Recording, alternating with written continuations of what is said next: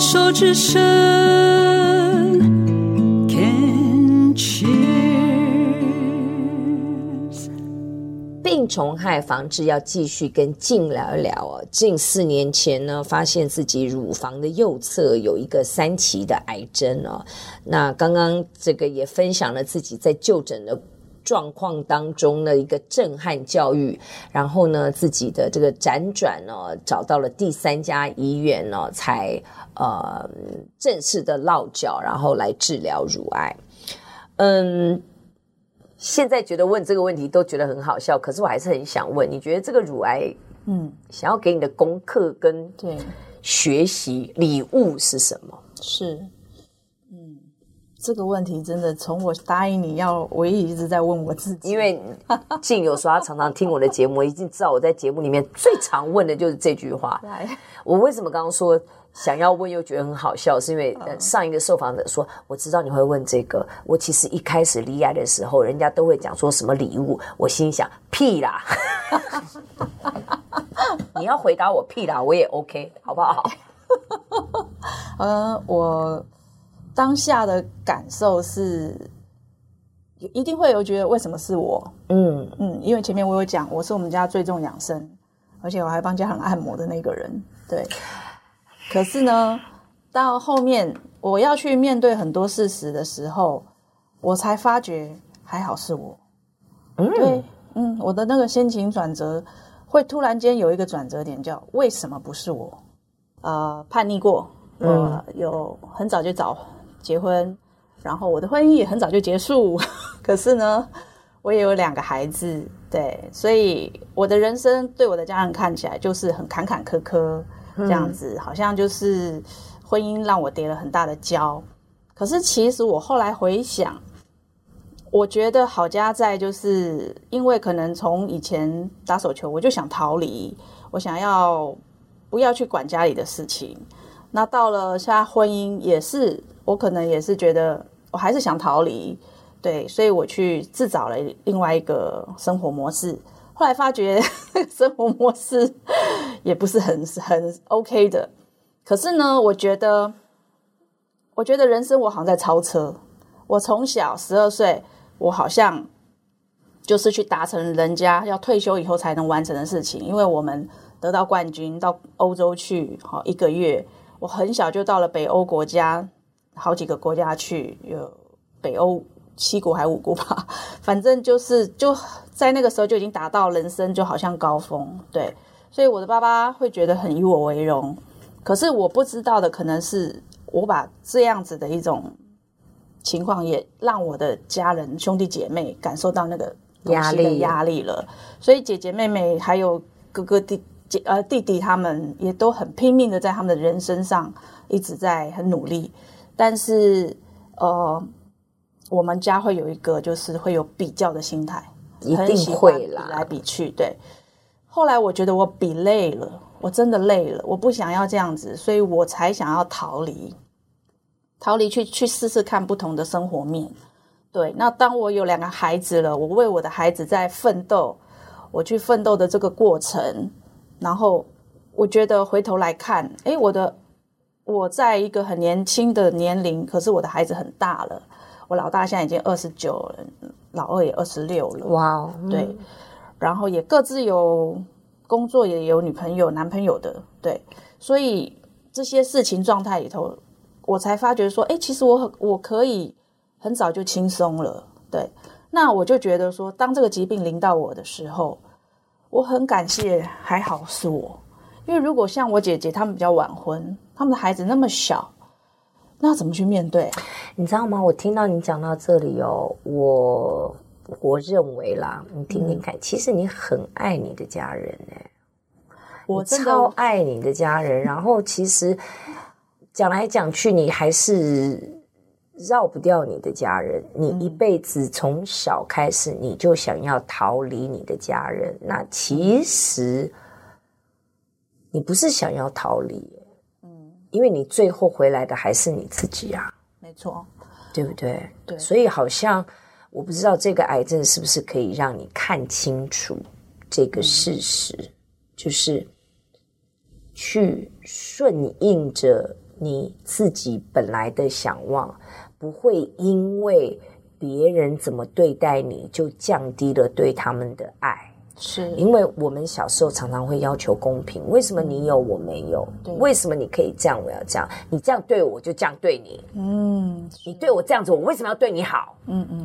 可是当我到某一天，我发现我对的你的爱，并不因为你恨我是而减少的时候，我不在乎你怎么对我，因为我知道我是爱你的。对，那。你可能对我恶行恶状，或者是你可能对我怎么样怎么样的忘恩负义，我一定要采取保护我自己的动作，那个是必要的，因为谁都要生存。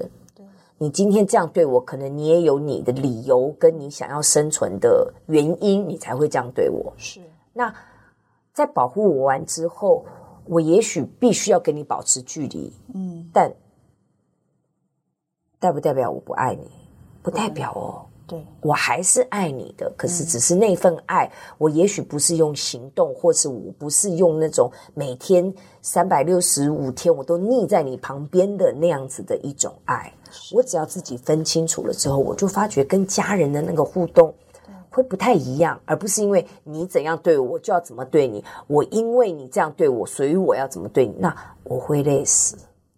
我那个我那个 focus 拉回到我自己，对，我想要怎么对你，嗯，而不是因为我先看你怎么对我，我再决定我怎么对你。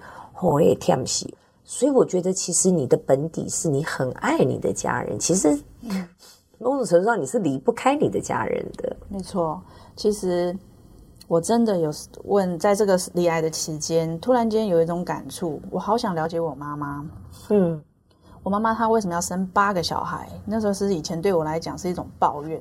我说你生那么多，你又又又没有办法陪我们，那你看搞得我们大家每一个对你好像又爱你，可是又很怨你。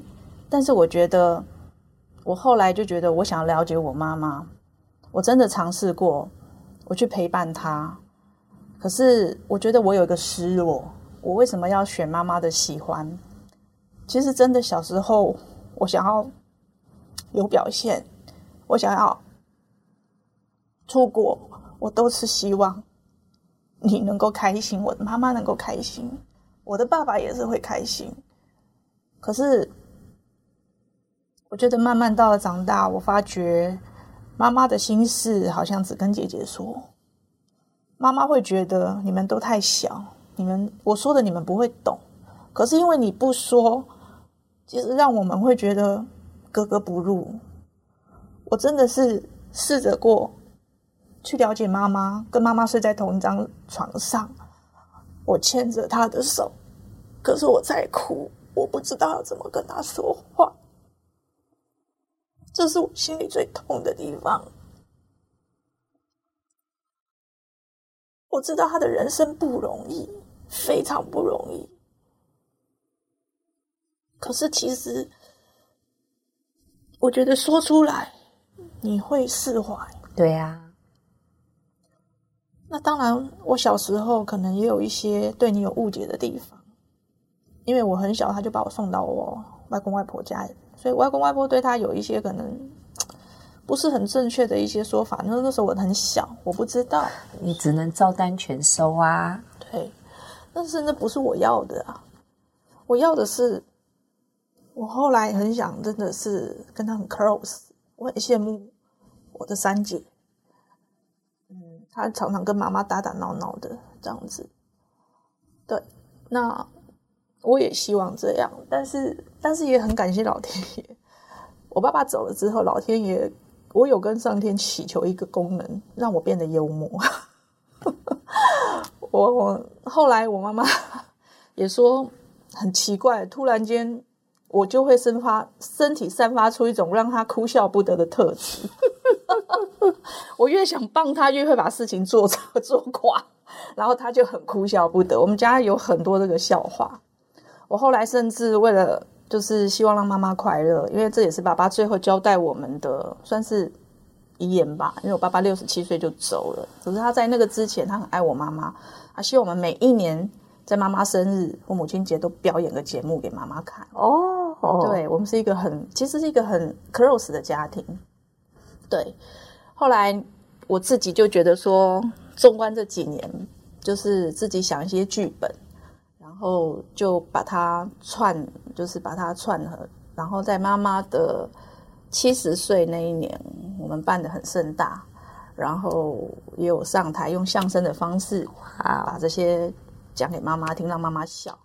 然后今呃，就是前几年，就是八十岁的妈妈，八十岁的那个提早啦。我妈妈是今今年才八十，但是我们是提早就开始帮她庆祝。嗯嗯嗯。然后我也是把这些，就是我们的这些小孩的过往，跟他的过往，以及我妈妈的奋斗人生，把它编成一个铁丝玉玲珑，好可爱的这个创作。嗯，然后我跟三姐在台上表演。嗯嗯，对，或者就是让妈妈开心这样子。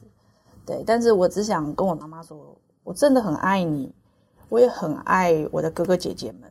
对，但是我在学着怎么表达我自己，因为以前我是一个会想把自己隐藏起来的人，让你们只看到可能光鲜的那一面。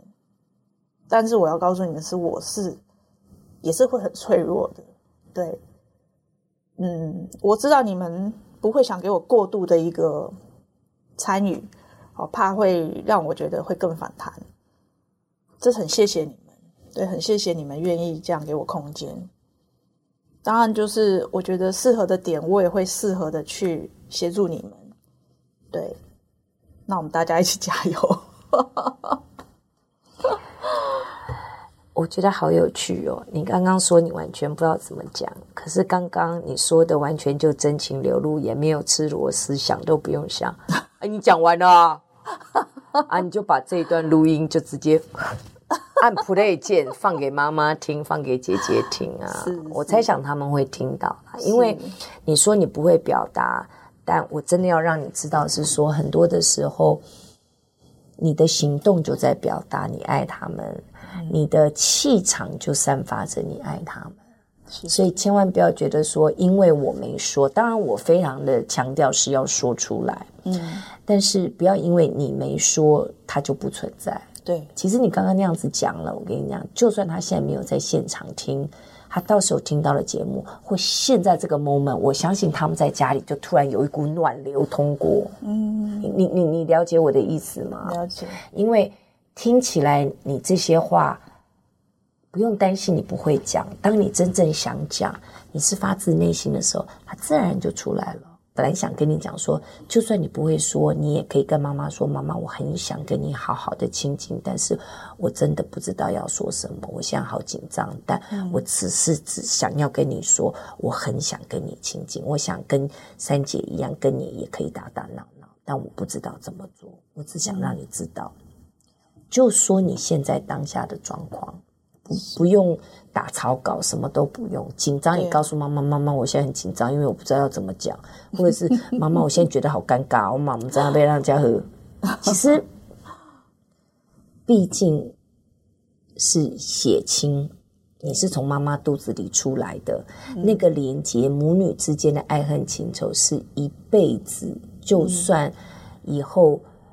谁不在人世间呢？那个情感是永远，那个期待是永远不会断的。对，啊，身体上的分离是分离，所以因为这么浓的爱，对，让我们感觉彼此紧紧的靠近，也因为这么浓的爱，会忘记了我们彼此是独立的个体。没错，真的。所以没有好坏对错，只是我们有没有那个觉知跟觉察，知道在什么样的时候要保持。前前进进，远远近近，那个是必然的状况。对，好，嗯，好哟，谢谢你哦。